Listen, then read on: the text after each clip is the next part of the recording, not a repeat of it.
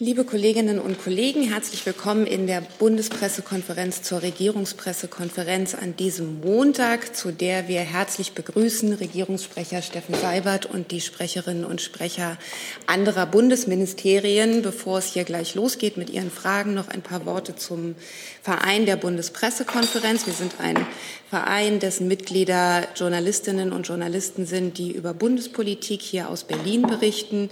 Aufgabe des Vereins ist es, hier Pressekonferenzen zu veranstalten und damit seinen Mitgliedern und auch den Mitgliedern des Vereins der Auslandspresse die Möglichkeit zu geben, Fragen zu stellen.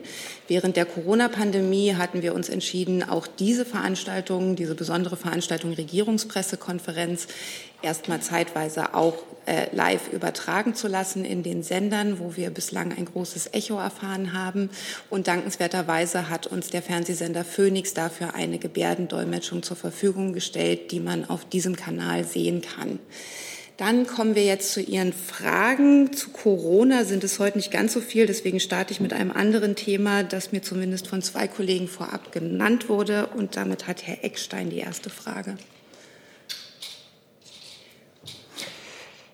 Es gab am Wochenende Berichte darüber, beziehungsweise SPD und Unionsfraktionen haben sich darauf verständigt, die Flagge der Hamas zu verbieten. Das soll noch diese Woche in den Bundestag kommen.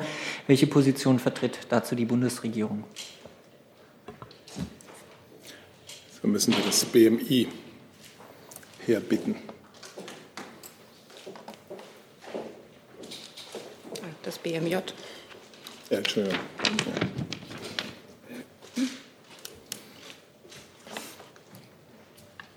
Ja, genau. Sie haben es äh, schon gesagt. Es gibt eine Initiative der Regierungsfraktionen im Deutschen Bundestag, ähm, die Paragraphen 86 und 86a des Strafgesetzbuchs zu erweitern, sodass auch äh, Propagandamittel und Kennzeichen nicht nur von verfassungswidrigen Organisationen unter Strafe stehen künftig, sondern auch von terroristischen Organisationen, und zwar solchen, die von der EU als Terror, äh, Terrororganisationen gelistet sind.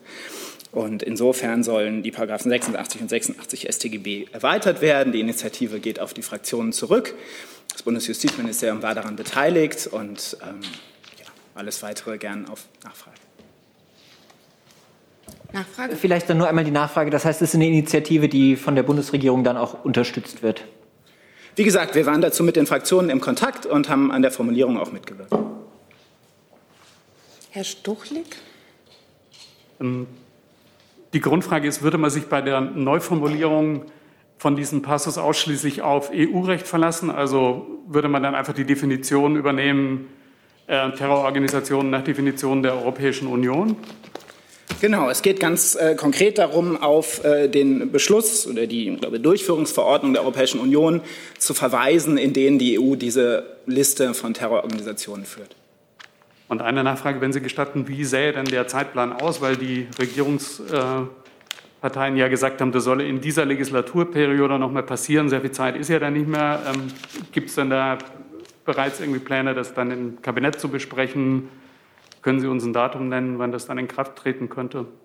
Ja, das Thema wird ja jetzt schon im Deutschen Bundestag ähm, äh, diskutiert. Insofern äh, wird es da sicherlich keine Kabinettbefassung mehr geben. Aber darüber hinaus möchte ich mich jetzt eigentlich nicht detailliert zum Zeitplan äußern. Wie gesagt, es ist eine Initiative der Fraktionen. Ähm, aber Sie wissen ja alle, dass in dieser Woche die letzte reguläre Sitzungswoche ist. Insofern äh, sagt das schon sicherlich viel zum Zeitplan. Gibt es weitere Fragen dazu? Das sehe ich nicht. Hey Leute, Thilo hier. Unsere naive Arbeit in der Bundespressekonferenz und unsere wöchentlichen Interviews, die sind nur möglich, weil ihr uns finanziell unterstützt. Und damit das so bleibt, bitten wir euch, uns entweder per Banküberweisung oder PayPal zu unterstützen. Weitere Infos findet ihr in der Podcast-Beschreibung. Danke dafür. Dann, bevor ich weitergebe zu einer Frage von Herrn Tufik Nia, noch der Hinweis an die Kolleginnen und Kollegen, die online ihre Fragen stellen. Dazu ist zwingend erforderlich, den Namen dazu zu schreiben, sonst kann ich das hier nicht aufrufen. Und jetzt Herr Tufik Nia, bitte. Oh, da war eine Frage zu den Iran-Wahlen. Hier. Äh, eine Frage zu den Iran-Wahlen. Ähm, Erwarten Sie, dass es jetzt zu einem Kompromiss kommt vor, den, vor der Vereidigung des iranischen Präsidenten, das ja Anfang August ist? Ähm, die Gespräche sind ja jetzt beendet, erst eine sechste Runde. Es sollen neue Gespräche nächste Woche stattfinden. Das heißt, der Zeitplan ist jetzt ziemlich eng bis zu der Vereidigung des neuen Präsidenten. Und eine zweite Frage. Die Beziehungen zwischen Deutschland und Iran waren ja schon unter der reformorientierten iranischen Regierung alles andere als gut. Erwarten Sie jetzt eine Verschlechterung der Beziehungen zwischen beiden Ländern? Eine weitere Verschlechterung der Beziehungen? Also vielleicht zum JCPOA, vielleicht wird Herr Seibert auch noch grundsätzlich sonst was sagen. Ähm, gestern haben in der Tat hat die sechste Runde der Verhandlungen in Wien mit einer Joint Commission ges geschlossen. Wir sind dort in den Gesprächen wieder ein gutes Stück vorangekommen. Und es stehen nun aber immer noch wichtige Punkte und Entscheidungen an und aus, für die die Verhandlungspartner zurück in die jeweiligen Hauptstädte geflogen sind, um sich von ihren jeweiligen äh, Führungen da Beratungen äh, geben zu lassen. Wir stehen nach wie vor bereit, mit ganzer Kraft dafür zu arbeiten, dass wir das JCPOA so schnell wie möglich herstellen und ähm, würden uns sehr über Flexibilität und Pragmatismus auf allen Seiten freuen, um bald nach Wien zurückzukehren, um den ähm, Abschluss der Verhandlungen und vielleicht eine Vereinbarung zustande zu bekommen. Es haben Sie vielleicht auch gesehen, dass sich europäische Diplomaten gestern ja auch noch mal geäußert haben. Sie haben gesagt, dass ähm, die Zeit der Entscheidung nun mit schnellen Schritten naht und dass man aus unserer Sicht deshalb ähm, so früh wie möglich nach Wien zurückkehren sollte. Ob eine Einigung und wann sie gelingt, kann ich natürlich heute nicht vorhersagen. Aber wir denken schon, dass es da eine Möglichkeit gibt und das könnte auch ähm, aus unserer Sicht schnell vonstatten gehen. Wenn Sie sagen, dass es eine Möglichkeit gibt, das heißt dann vor, den, vor August, vor Anfang August, vor der Vereidigung des Präsidenten, weil dann wird es wahrscheinlich schwieriger werden. Gut, also das ist auch äh, eine Frage, die in der Zukunft liegt. Richtig ist ja, dass die jetzige Regierung noch bis August geschäftsführend im Amt ist und insofern ist aus unserer Sicht eine Rückkehr nach Wien ähm, gut möglich und auch ein Weiterverhandeln. Herr Jung, zu dem Thema war das ja, richtig. Zwei Fragen, Frau Adebar. Ähm, sieht die Bundesregierung diese Wahl im Iran als frei und fair an? Und Herr Seibert hat die Kanzlerin dem Sieger gratuliert. Ja, ich kann für die Bundesregierung sagen, äh, dass wir den Ausgang der Präsidentschaftswahl in Iran zur Kenntnis genommen haben. Wir hatten bereits äh, in der Vergangenheit gesagt, dass Zulassung, der Zulassungsprozess der Kandidaten in keiner Weise unseren Vorstellungen von freien und fairen Wahlen entspricht. Und jetzt richten wir als Bundesregierung unser Augenmerk, wie Frau Adebar es gerade gesagt hat, weiter auf die Verhandlungen um das Atomabkommen in Wien. Zu der Frage, die Sie dann noch gestellt haben in Bezug auf die Kanzlerin, kann ich Ihnen nichts ankündigen. Wann wird die Kanzlerin gratulieren? Da habe ich Ihnen nichts anzukündigen. Warum nicht? Ich habe Ihnen da nichts anzukündigen. Ich habe unsere Einschätzung äh, des Wahlprozesses in Iran genannt und dass es uns jetzt wichtig ist, voranzukommen bei den Verhandlungen um das Atomabkommen in Wien, bei denen dann der künftige Präsident des Iran, Herr Raisi, sicherlich auch seine Rolle spielen wird. Dazu nochmal. Herr Tufik Nia. Aber Sie waren so nett und haben mir die Atomfrage beantwortet. Sie haben mich aber nicht beantwortet, wie es mit den bilateralen Beziehungen stehen wird. Mit einer Hardline-Regierung im Iran. Nun, Sie haben Herrn Seibert ja gehört ähm, zu äh, unserer, unserem Blick auf die Situation zum Iran nach der Wahl. Insofern werden wir einfach schauen. Die alte Regierung ist ja geschäftsführend bis Mitte August im Amt. Es ist einmal eine Periode, die jetzt auch noch kommt und ich will nicht äh, in die Zukunft spekulieren, was dann wie eventuell sein könnte. Ein ganz konkreter Punkt, an dem wir mit dem Iran arbeiten, sind eben die Gespräche in Wien und das ist auch ganz pragmatisch und da ähm, wollen wir weiter auch konstruktiv mit der geschäftsführenden Regierung zusammenarbeiten. Und Herr Jung noch mal. Ich habe noch mal eine Frage zum Wahlsieger, Herrn Reisi. Da ist ja bekannt, dass er für äh, die außergerichtlichen Hinrichtungen von tausenden Regimegegnern 1988 im Iran verantwortlich oder mitverantwortlich ist. Äh, unter anderem fordert Amnesty International, dass ihm der Prozess wegen Verbrechen gegen die Menschlichkeit gemacht wird. Äh, schließt sich die Bundesregierung dem an und wie bewerten Sie seine Taten? Ja, dieser Teil der jüngeren iranischen Geschichte und auch die Rolle, die der jetzt sich der gewählte Präsident dabei gespielt haben soll, sind der Bundesregierung bekannt. Schließen Sie sich äh, der Einschätzung von unter anderem Amnesty International an, dass er nach Den Haag gehört? Ich habe dazu nichts weiteres zu sagen. Weitere Fragen zu diesem Thema sehe ich auch nicht. Dann nämlich eine Frage dazu online gestellt, geht auch unter anderem an das Auswärtige Amt und führt über zum Thema Corona. Alexander Ratz von Reuters fragt das Auswärtige Amt und das Gesundheitsministerium, welche Bemühungen unternimmt die Bundesregierung, um Taiwan bei der Beschaffung von Impfstoffen gegen das Coronavirus zu unterstützen? Ich glaube, auf Anfragen äh, dazu hat das BMW geantwortet. Dann gerne. Genau, das war am Freitag ja schon Thema und da hatte ich gesagt, dass wir etwaige Korrespondenz äh, nicht kommentieren und uns nicht äußern. Herr Fried dazu? Corona, dann ist aber auf der Liste zunächst Herr Reitschuster. Eine Frage an Herrn Gülde und an das Arbeitsministerium. Das Können wir da kurz den Wechsel abwarten?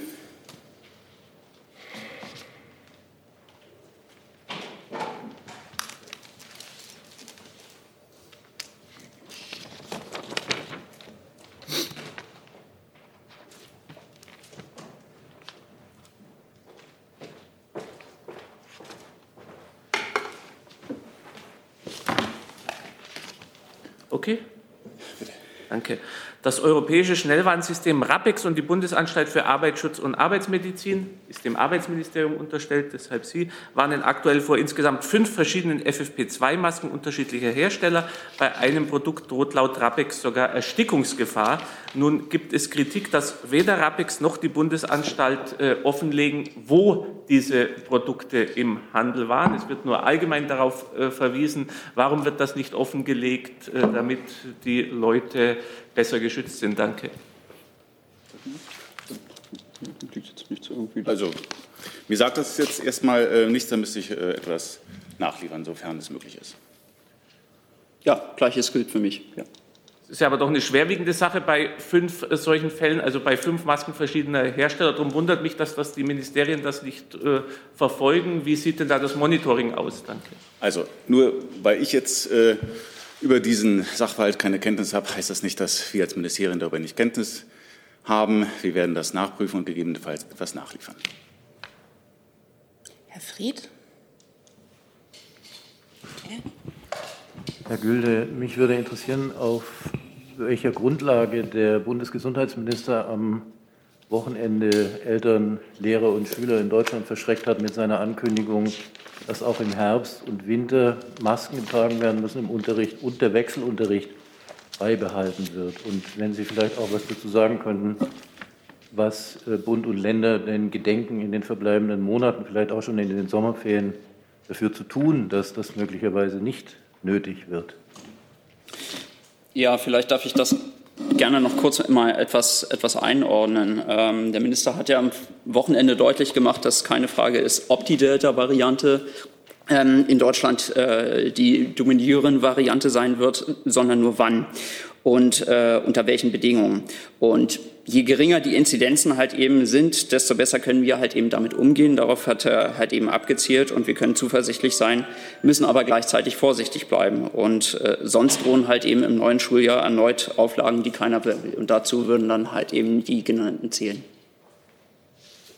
So wie Sie das jetzt sagen, klingt das konditioniert, nämlich im Sinne, dass von, äh, wenn die Delta-Variante so stark eine Welle auslöst, aber so wie ich den Minister verstanden habe, im wörtlichen Zitat in, Tutzing, in der Tutzinger Tagung hat er das ja bereits fest vorausgesagt. Also noch einmal, die, dass die Delta die dominierende Variante sein wird, das äh, ist gesetzt. Die Frage ist nur halt eben wann. Und darauf hat der Minister abgezielt. Die zweite Frage war noch unbeantwortet. Was gedenken denn der Minister und die Länder, vielleicht auch die Bundeskanzlerin zu tun, um diese äh, nicht sehr erfreulichen Perspektiven abzumildern?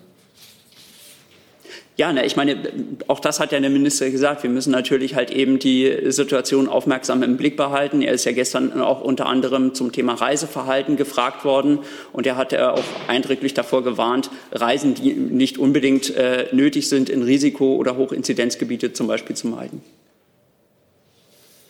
Herr Reitschuster, nochmal Corona. Und nochmal das Arbeitsministerium und das Gesundheitsministerium. Die Grünen-Abgeordnete Rössner hat eine Anfrage an die Bundesregierung gestellt zu FFP2-Masken für Kinder. Und die Antwort war, dass man beim Bundesinstitut für Arzneimittel und Medizinprodukte jetzt auch äh, eine Normung initiiert hat, die Masken in Kindergrößen beabsichtigt. Was plant die Bundesregierung da genau mit FFP2-Masken in Kindergrößen? Danke. Ja, wie, wie, Sie schon richtig gesagt haben, Herr Reitschuster, ähm, ähm, planen wir halt eben tatsächlich eine äh, Normierung. Das gibt ein äh, Normungsverfahren beim äh, Bundesinstitut für Arzneimittel und Medizinprodukte, um da eben Standards für solche Infektionsschutzmasken festzulegen. Ähm, der Minister hat sich ja auch am Wochenende dazu geäußert. Äh, es gab wir haben zwar auf eine Initiative halt eben der Industrie in, in, diesem Bereich gehofft, die gab es tatsächlich in dem Maße jetzt nicht. Es gab zwar einzelne Masken, aber wir wollen halt eben ein solches Normverfahren halt eben in Gang setzen, um solche äh, Masken für Kinder dann halt eben auch zu ermöglichen. Ja. Nachfrage? Wenn man so etwas in Gang setzt, dann hat man ja normalerweise eine Absicht. Also ist beabsichtigt für Kinder auch eine FFP2-Maskenpflicht oder Empfehlung herauszugeben? Danke.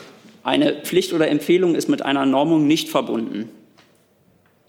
Das ist aber, wie gesagt, es geht jetzt um die Normung. Es geht äh, darum, halt eben Normstandards für FFP2-Masken festzulegen. Und das ist nicht gleichzusetzen mit einer Maskenpflicht. Und Herr Fried nochmal. Herr Gülde, ich muss ja noch mal nachfragen. Der Minister hat ja auch gesagt, das Problem bestünde darin, dass die Schulen zu Drehscheiben in die Haushalte werden ja. könnten. Jetzt gehen wir ja davon aus, dass im Herbst, bis zum Herbst, ähm, jedem Bürger in Deutschland ein Impfangebot gemacht wird. Und im Moment sieht es ja auch danach aus, dass sehr viele das wahrnehmen. Worin besteht dann eigentlich noch genau die Gefahr, äh, wenn äh, Kinder also, äh, den, das Virus weitertragen? Also, andersrum gefragt, wann sind eigentlich die Bedingungen erfüllt, dass man diese Vorsichtsmaßnahmen einmal zurückschrauben kann? Naja, das hängt von äh, vielen unterschiedlichen Faktoren ab. Auch dazu hat sich ja der Minister geäußert. Äh, letztlich das Thema Delta, das ist noch in, nicht in seiner ähm, Gänze komplett untersucht. Insofern sind auch natürlich Fragen von äh, möglichen Impfdurchbrüchen oder eben auch von äh, Menschen, die sich nicht impfen lassen können, halt eben äh, unbeantwortet. Und auch natürlich die Frage, wie Kinder sich halt eben tatsächlich dann mit, mit der Delta-Variante infizieren und welche Krankheitsausbrüche das möglicherweise nach sich zieht. Zusatz? Mhm. Herr Seibert, mich würde interessieren, ob die Bundeskanzlerin ähm, das eigentlich für hilfreich hält, dass ihr Gesundheitsminister jetzt ähm, gerade vor den Ferien derartig unerfreuliche Szenarien bis in den Winter hinein entwirft. Also für uns alle in der Bundesregierung ist doch klar, geöffnete Schulen haben eine ganz hohe Priorität. Wir wissen doch alle, dass der Präsenzunterricht die beste Form des Unterrichts ist und nach allem, was Kinder und Jugendliche in der Pandemie bisher eben auch durchmachen mussten, ist doch sehr zu wünschen, dass es möglich ist, genau wie es die Kultusminister ja auch vorgesehen haben, nach den Ferien überall wieder in Präsenzunterricht zu sein. Gleichzeitig haben die Gesundheitsminister ja zu Recht äh, gemeinsam beschlossen, die äh, Entwicklung der Pandemie über den Sommer hin ganz genau zu beobachten. Und natürlich ist es nicht auszuschließen, dass es lokal ähm, zu größeren Aus Infektionsausbrüchen kommt, auf die dann auch zu reagieren wäre. Aber die, äh, die, die Priorität für geöffnete Schulen, äh, für Präsenzunterricht, äh, den kein noch so guter Distanzunterricht äh, ersetzen kann, das ist doch die Haltung, die wir alle haben. Und gleichzeitig haben wir es mit einer noch nicht komplett vorauszusehenden Entwicklung zu tun. Und der Blick in andere Länder, Großbritannien, Portugal, zeigt uns, wie auch bei Ländern, die in der Inzidenz schon sehr niedrig waren und deren pandemische Entwicklung sehr positiv waren, äh, war durch die Delta-Variante wieder Infektionen in großer Zahl entstehen können. Auf die wäre natürlich zu reagieren. Außerdem fragten Sie vorhin auch, was ähm, die Bundesregierung zum Beispiel tun kann, um äh, in den Schulen auch äh, die Verhältnisse so zu gestalten, dass möglichst Präsenzunterricht äh, möglich sein wird. Wir hatten darüber hier schon mal berichtet. Das läuft seit Mitte Juni, also seit dem 11. genau, die Förderung durch das BMW ähm, für Umbau und Aufrüstung von stationären raumlufttechnischen Anlagen also die Anschaffung von Luftfilteranlagen beispielsweise in Einrichtungen für Kinder unter zwölf, ähm, in Kindergärten, in Grundschulen. Da übernimmt der Bund 80 Prozent der Kosten. das ist begrenzt auf Einrichtungen für Kinder unter zwölf Jahre, weil da die Altersgrenze liegt. Äh, unterhalb derer es einfach keinen Impfstoff, derzeit keinen zugelassenen Impfstoff für Kinder gibt. Ich habe jetzt noch mal mehrere Wortmeldungen zum Thema Corona, würde aber gerne vermeiden, dass wir im Ping-Pong zwischen den Aspekten hin und her gehen. Herr Jung, ist das auch zum Thema Schulen die Frage? Herr Stuchlik, Schulen? Auch anderer Aspekt? Herr Schulen, dann Herr Stuchlik. Herr Gülle, ich bin jetzt im Moment ein bisschen verwirrt. Vielleicht können Sie mir helfen. Habe ich Sie richtig verstanden, dass im Herbst Wechselunterricht und Maskenpflicht in jedem Fall kommt, egal von der Dynamik der Delta-Variante, oder habe ich Sie da falsch verstanden? Da haben Sie mich in der Tat falsch verstanden und da haben Sie möglicherweise auch den Minister falsch verstanden. Der Minister hat halt eben gesagt, ähm, wir müssen uns halt eben darauf vorbereiten und wir, es gilt darum, ähm, solche Szenarien halt eben zu verhindern. Und das haben wir jetzt halt eben in der Hand mit unserem Verhalten ähm, während sinkender Inzidenzzahlen äh, es nicht wieder zu steigenden Inzidenzen halt eben kommen zu lassen. Das war das, was der Minister dazu gesagt hat. Dann darf ich andersrum nachfragen, wann würden Sie denn von Wechselunterricht und Maskenpflicht absehen? Welches Szenario würden Sie denn da voraussetzen wollen? Also wie gesagt, das ist, ja, das ist ja jetzt keine Entscheidung, die im Bundesgesundheitsministerium fällt, ob Wechselunterricht stattfindet oder nicht. Herr Reitschuster, war das zum Thema Schulen? Dann noch mal Herr Fried. Letztes Mal. Herr Seibert, zwei Nachfragen zu dem, was Sie gesagt haben. Äh, diese Entlüftungsgeräte, von denen reden wir jetzt schon über ein Jahr. Wie kann es eigentlich sein, dass die immer noch nicht in ausreichendem Maße da vorhanden sind, wo sie gefordert sind? Und zum anderen können Sie verstehen, dass es ein gewisses Misstrauen gibt gegen das Versprechen, dass äh, das Wohl der Kinder und die Öffnung der Schulen prioritär sind, weil diese Zusage ja schon einmal nicht eingehalten wurde. Herr Fried, ich weiß nicht, ob wir von diesen selben Lüftungsgeräten seit über einem Jahr reden.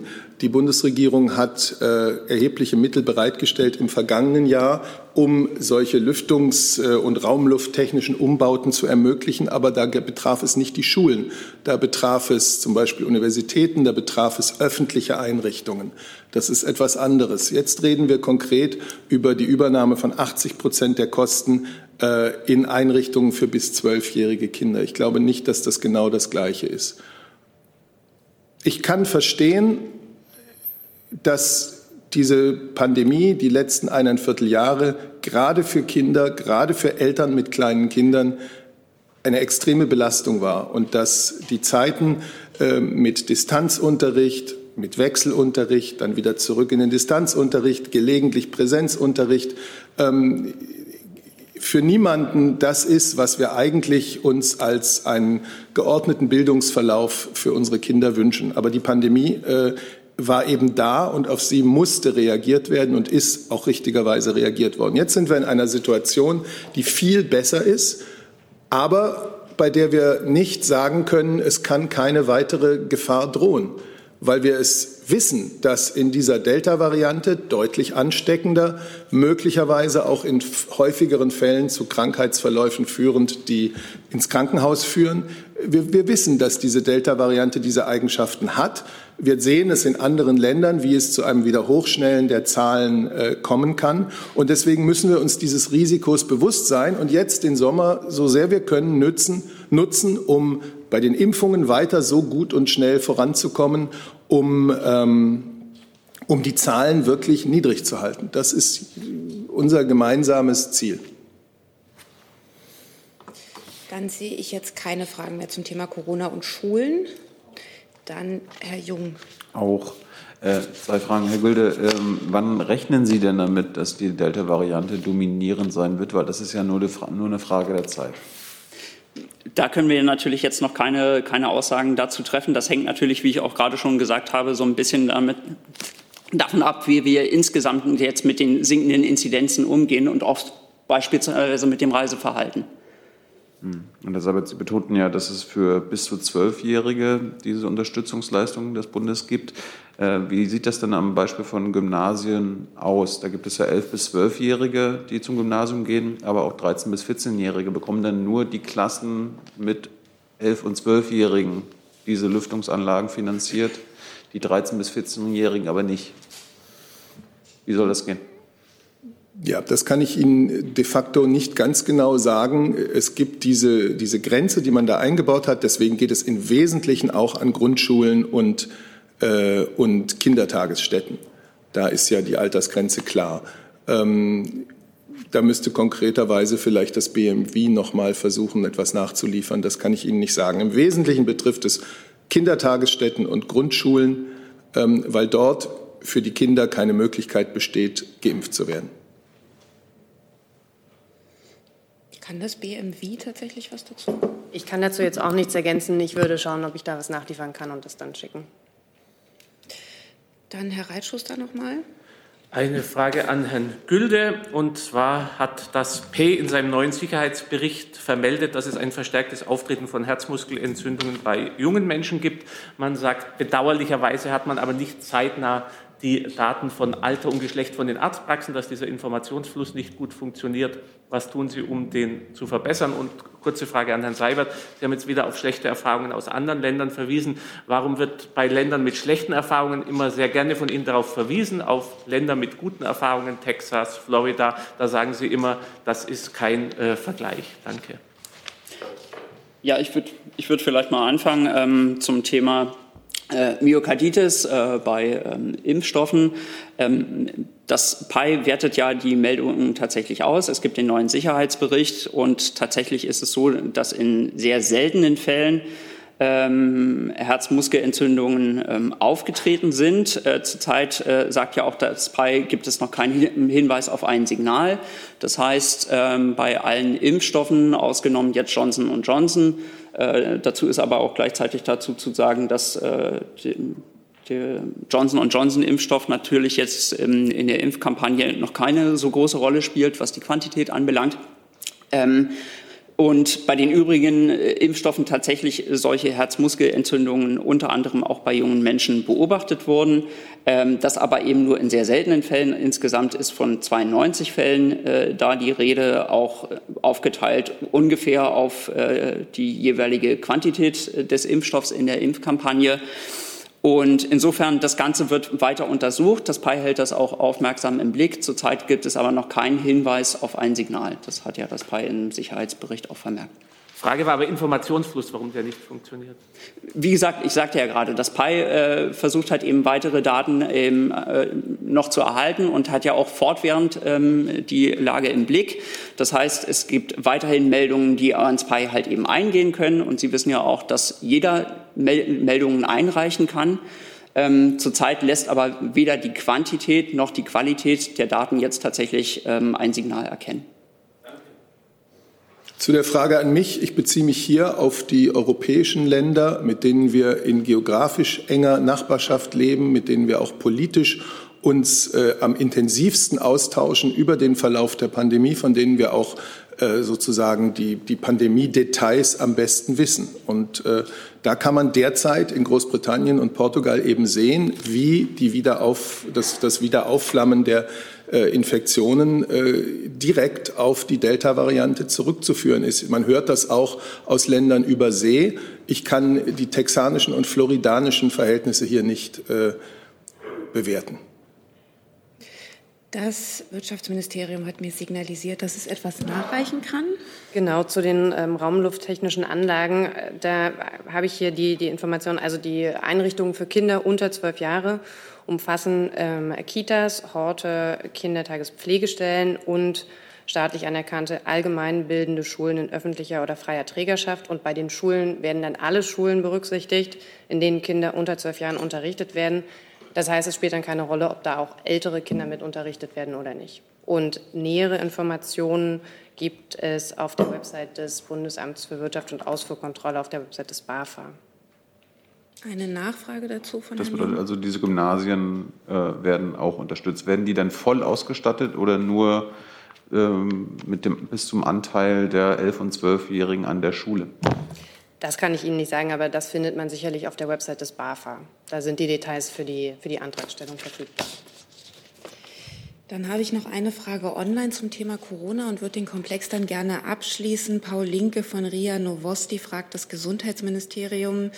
Ähm, laut einer Studie der Medizinischen Fakultät der Universität Duisburg-Essen hätten Ergebnisse von ähm, PCR-Tests allein eine zu geringe Aussagekraft, um damit Maßnahmen zur Pandemiebekämpfung zu begründen. Was, wie kommentiert die Bundesregierung die Ergebnisse? Ja, dazu würde ich gerne mal ähm, zwei Dinge sagen, ähm, weil da auch äh, begleitend zu dieser Studie halt eben auch Behauptungen im Raum stehen, wie, wie sie gerne mal aufgeworfen werden. Ähm, zum einen würde ich gerne mal etwas grundsätzlich zum PCR-Test sagen. Ähm, der PCR-Test ist und bleibt halt eben der Goldstandard zum Nachweis einer SARS-CoV-2-Infektion. Er hat eine sehr, sehr hohe Sensitivität und ähm, Spezifität. Und ähm, insofern haben wir keinen Zweifel an der Genauigkeit halt eben des PCR-Tests. Ähm, darüber hinaus äh, sind auch die Labore halt eben angehalten, auch gesetzlich halt eben äh, Qualitätssicherungsstandards ähm, einzuführen und diese auch tatsächlich einzuhalten, etwa was den Umgang mit unsicheren oder ähm, grenzwertigen Testergebnissen anbelangt. Zur zweiten Behauptung, der PCR-Test äh, wurde als einziges, Kriterium für äh, die Aufrechterhaltung oder die Lockerung von Maßnahmen halt eben herhalten. Ähm, da ist vielleicht zu sagen, ja, die Neuinfektionen sind ein wichtiger Indikator, um tatsächlich die epidemische Lage zu beurteilen, aber sie sind nicht der einzige Faktor, sondern es gibt äh, weitere Kriterien, die wir natürlich in die Betrachtung mit einfließen lassen. Das sind unter anderem natürlich die Belegung der ähm, Intensivkapazitäten, das sind Allgemeinhospitalisierungen, das sind natürlich auch Todesfälle. Im Übrigen, das möchte ich auch an dieser Stelle nochmal sagen, sind das alles Faktoren, die äh, gerade in der Vergangenheit deutlich miteinander korrespondiert haben. Äh, also insbesondere in einer Zeit, wo wir noch nicht flächendeckend geimpft haben. Ähm, weitere Maßnahmen oder Faktoren, die wir in die Betrachtung einfließen lassen, sind natürlich der Impffortschritt und äh, weitere qualitative Kriterien, etwa ähm, das Auftreten von Infektionsclustern oder ein eher diffuses äh, Infektionsgeschehen sowie das Auftreten von Virusvarianten. Danke. Und das BMW kann noch mal nachliefern. Noch eine kleine Ergänzung. Es wird dann kein Unterschied gemacht. Bei der, also es, die Schulen sind dann insgesamt antragsberechtigt. Dann haben wir das wahrscheinlich auch abschließend geklärt. Weitere Fragen zum Thema Corona habe ich nicht mehr. Ich habe noch fünf neue Themen auf der Liste und gebe jetzt noch einmal der Kollege oder die Kollegin, der oder die die Frage ohne Namen geschickt hat, hat die Frage jetzt nochmal geschickt. Das war nicht das Problem, sondern mir fehlt der Name dazu. Wir sollten hier mit offenem Gesicht miteinander sprechen. Daher, wenn der Name noch nachgeliefert wird, stelle ich sie gerne. Komme jetzt aber zum nächsten Thema erstmal zu Frau Dudin. Ich habe eine Frage an das Verteidigungsministerium und das Innenministerium.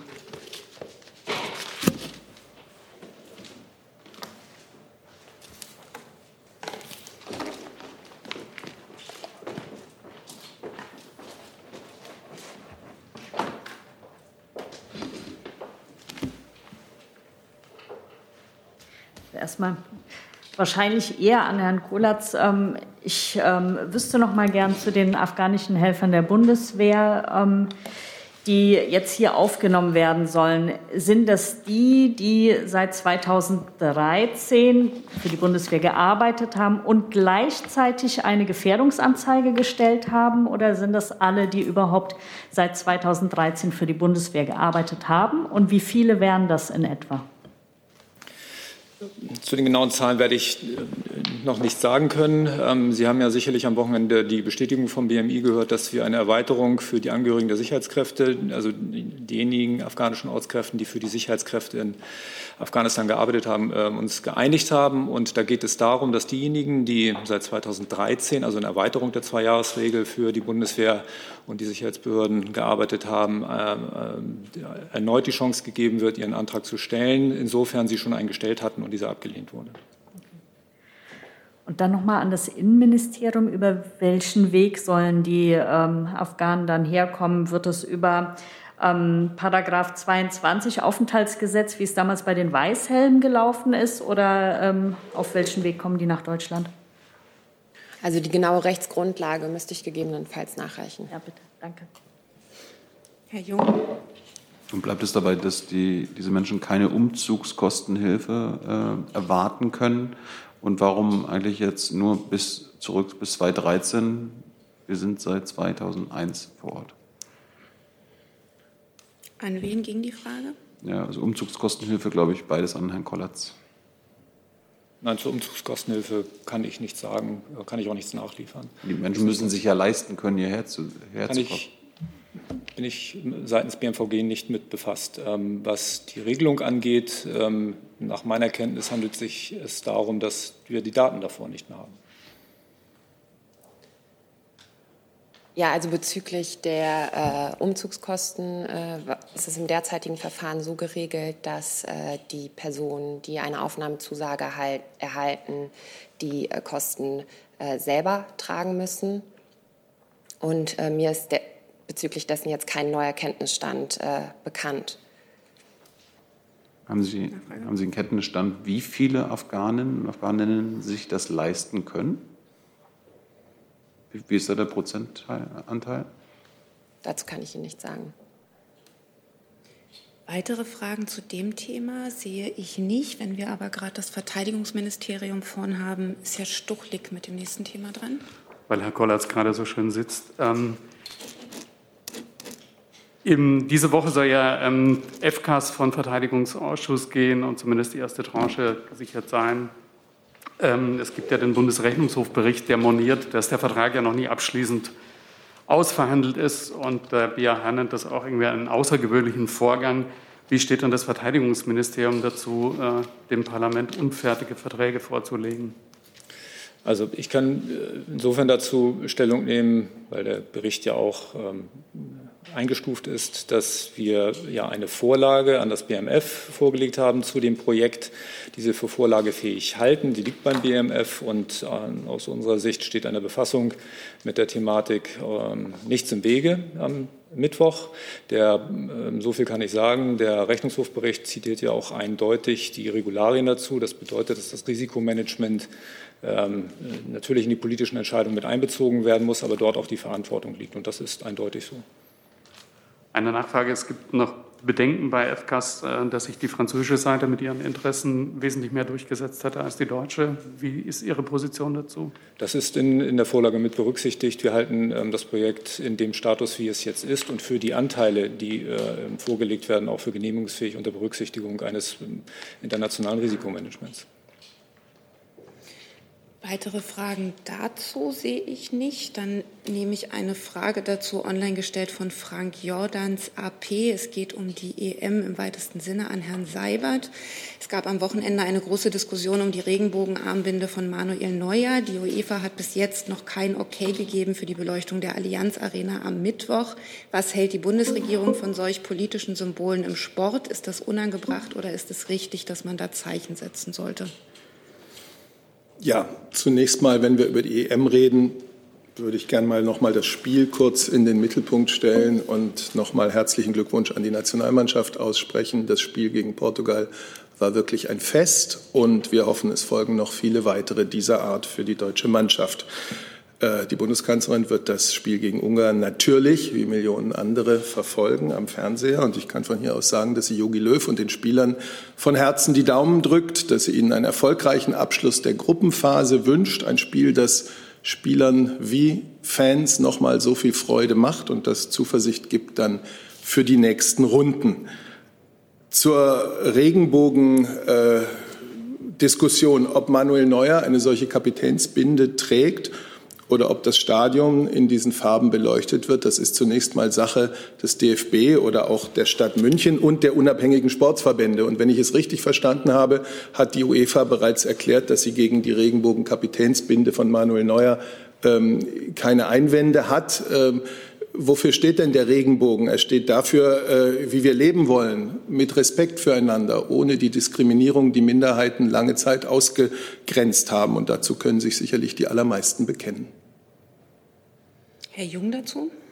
Hm, wie bewertet denn? Also äh, Grundlage ist ja, dass aktuell gerade Pride Month ist und gleichzeitig in Ungarn letzte Woche ein Gesetz, das die Informationsrechte von Jugendlichen im Hinblick auf Homosexualität und Transsexualität äh, einschränkt, verabschiedet wurde. Wie bewertet die Bundesregierung diese Gesetzgebung in Ungarn und wie protestieren Sie dagegen? Also noch einmal, äh, die Frage der Beleuchtung des Münchner Stadions. Das ist eine Frage der lokalen Verantwortlichen und der unabhängigen Sportverbände. Auf einem anderen, auf einem anderen Spielfeld haben wir die ungarische politische Entscheidung, ähm, die ja sogenannte Werbung für Homosexualität verbieten soll. Die EU-Kommission äh, hat angekündigt, das zu prüfen, zu prüfen, ob das gegen EU-Recht äh, verstößt. Die EU-Kommission ist genau der richtige äh, Adressat dafür, denn sie wacht über die Einhaltung der Verträge. Und äh, dieses Ende dieser Prüfung und welche Schritte dann möglicherweise folgen, das ist abzuwarten. Nachfrage? Äh, wie bewertet das Sportministerium die aktuelle Diskussion ähm, um die Regenbogenflagge äh, bei der Allianz Arena und dem äh, DFB-Kapitän? Weil, wenn ich mich richtig erinnere, hat äh, das BMI bisher nie re die Regenbogenflagge gehisst, äh, anders als andere Bundesministerien. Ich habe den Ausführungen von Herrn Seibert nichts hinzuzufügen.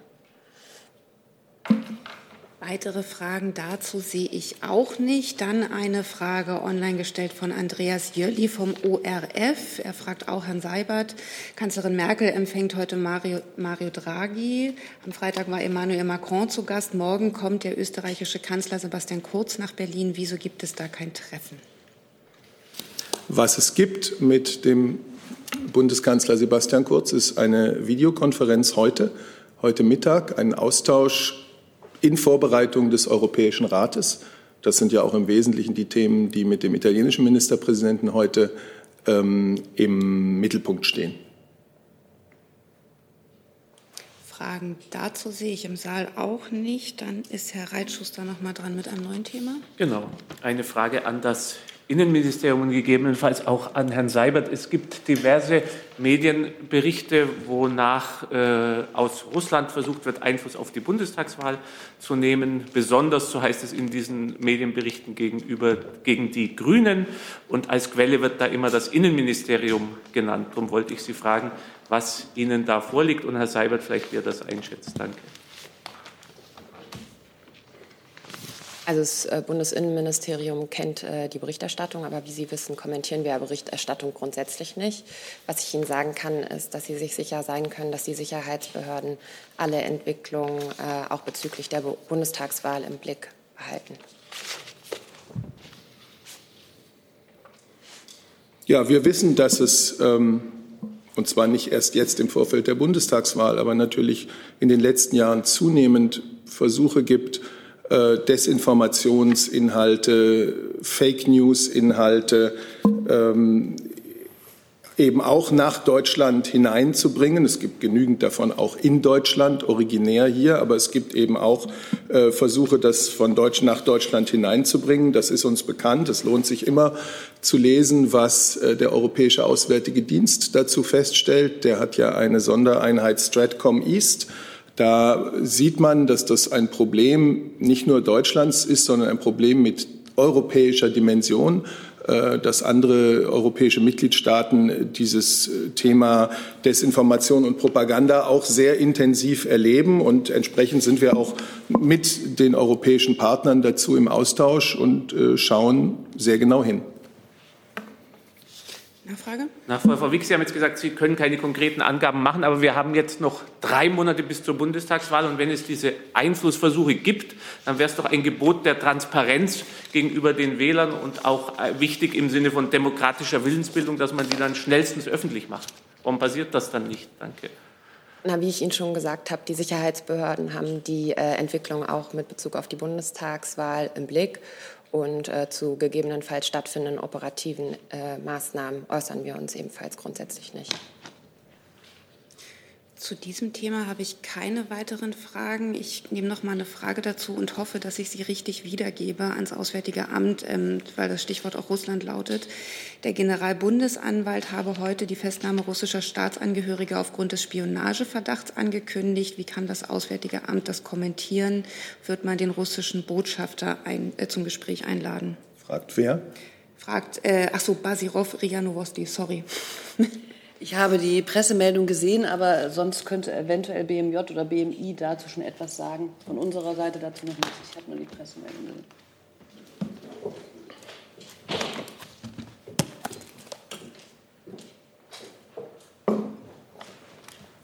Ja, das kann ich ganz kurz machen. Da würde ich Sie bitten, sich an den Generalbundesanwalt äh, zu wenden, der über seine Ermittlungsverfahren natürlich selber informiert. Danke dafür. Dann sind wir noch mal im Saal. Zwei Wortmeldungen habe ich noch. Einmal Herr Jung. Es geht um die Wahl in Armenien. Frau Adebar, hat die Bundesregierung dort eine Einschätzung zur Freiheit und Fairheit der Wahl? Ja, kleinen Moment. Die Opposition beklagt nämlich, dass es dort erhebliche Verstöße gegeben hat und dass sie nicht legitim seien. Also nach den uns bisher vorliegenden Informationen ähm, scheint die Wahl zunächst erstmal äh, in Richtung regelkonform abzu, abgelaufen zu sein. Aber wir erwarten um 13 Uhr, also in Kürze, eine Stellungnahme der internationalen Beobachtermission ähm, ODIR. Also das ist eine Mission aus OSZE und ähm, Vertretern der Parlamentarischen Versammlung der OSZE und des Europarates. Und das sind die Experten, die vor Ort waren und das genau beurteilen werden können. Und die werden sich um 13 Uhr äußern. Insofern wollen wir gern abwarten, was dort auch noch gesagt wird und uns dann eine Meinung noch mal bilden. Nachfrage? Also aber ist geplant, dass die Kanzlerin dem Regierungschef Pancinian gratuliert. Darüber berichte ich Ihnen, wenn es dann soweit ist. Jetzt, glaube ich, ist es sinnvoll abzuwarten, was äh, die Wahlbeobachter sagen. Und wenn es eine Gratulation gibt, dann werden Sie das von uns erfahren. Hey Leute, hier sind Thilo. Und Tyler. Jung und Naiv gibt es ja nur durch eure Unterstützung. Hier gibt es keine Werbung, außer für uns selbst. Das sagst du jetzt auch schon ein paar Jahre, ne? Ja. Aber man muss ja Aber immer wieder darauf halt, hinweisen. Ne? Stimmt halt. Ne? Und ihr könnt uns per Banküberweisung unterstützen oder PayPal. Und wie ihr das alles machen könnt, findet ihr in der Podcast-Beschreibung. Und ein letztes Thema für heute kommt von Herrn Eckstein nochmal. Eine Frage an das Bundesinnenministerium. Es hat vergangene Woche Berichte zu rechtsextremen Vorfällen bei der Bundestagspolizei gegeben, auch im Zusammenhang mit Reichsbürgern etc. Hat es dazu einen Austausch zwischen dem Innenministerium und der Bundestagsverwaltung gegeben? Das müsste ich Ihnen gegebenenfalls nachreichen, ob da ein Austausch stattgefunden hat. Aber wie Sie wissen, ist die Bundestagspolizei ja äh, vom Bundesinnenministerium unabhängig. Dazu dann noch eine Nachfrage. Haben Sie diese Berichte zum Anlass genommen, die für die Bewachung der Ministerien und der Bundesregierung zuständigen Sicherheitsbehörden noch mal dahingehend auch zu überprüfen? Also die Bundestagspolizei ist ja was ganz anderes. Das meine ich nicht. Ich meine nicht den Bundestagspolizei, sondern jetzt, die, ob Sie die Berichte zum Anlass genommen haben, quasi die Polizeien, die für den Schutz der Bundesregierung zuständig sind, auch dahingehend noch mal zu überprüfen. Also ich wüsste nicht, warum eine unabhängige, ähm, eine von der Bundespolizei unabhängige Polizei Anlass geben sollte, die komplette Bundespolizei zu überdenken. Herr Jung dazu? Vielleicht kann Herr Sabat auch noch mal was zur Berichterstattung äh, zur Bundestagspolizei sagen, wo es äh, vermehrt rechtsextreme Vorfälle geben haben soll. Äh, Hitlergruß äh, im Pausenraum, äh, Beteiligte in Reichsbürgerparteien, äh, Aufruf zu Querdenkerbewegungen. Gut, es ist bereits gesagt worden, dass der Bundestag ein eigenes Verfassungsorgan ist und damit auch für die Polizei zuständig. Mhm. Äh, was man gehört hat, äh, was da vorgefallen sein soll, ist natürlich schockierend. Und deswegen ist es ja auch ganz richtig, dass der Bundestag dem äh, komplett auf den Grund geht sich das Verhalten von der Kanzlerin und den Ministern im Gebäude ändern? Ich weiß ehrlich gesagt nicht, was Sie damit meinen, aber äh, dafür gibt es jetzt doch keinen Anlass. Weitere Fragen dazu sehe ich nicht. Damit sind wir am Ende der heutigen Veranstaltung. Danke unseren Gästen fürs Kommen. Danke für Ihre Fragen. Bis zum nächsten Mal. Tschüss. questions.